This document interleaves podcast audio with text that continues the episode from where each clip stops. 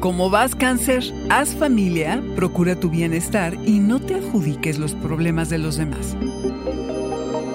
Audioróscopos es el podcast semanal de Sonoro.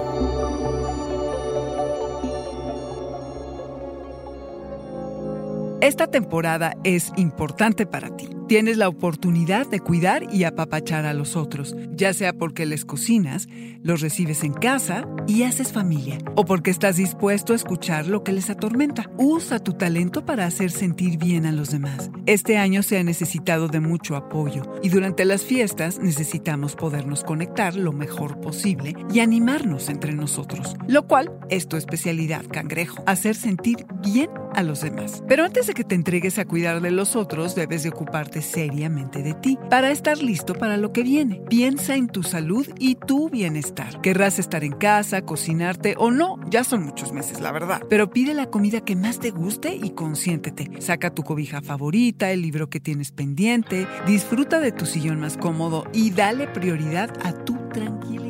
Mantén un bajo perfil que hay que hacer acopio de fuerzas para hacer frente al maratón decembrino.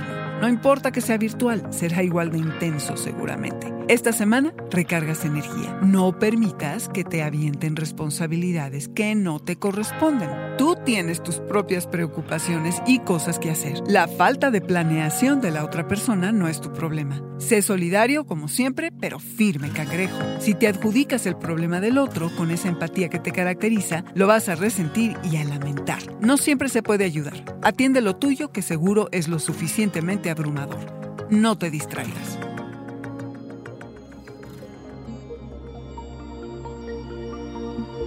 Este fue el Audioróscopo Semanal de Sonoro. Suscríbete donde quiera que escuches podcasts o recíbelos por SMS registrándote en audioróscopos.com.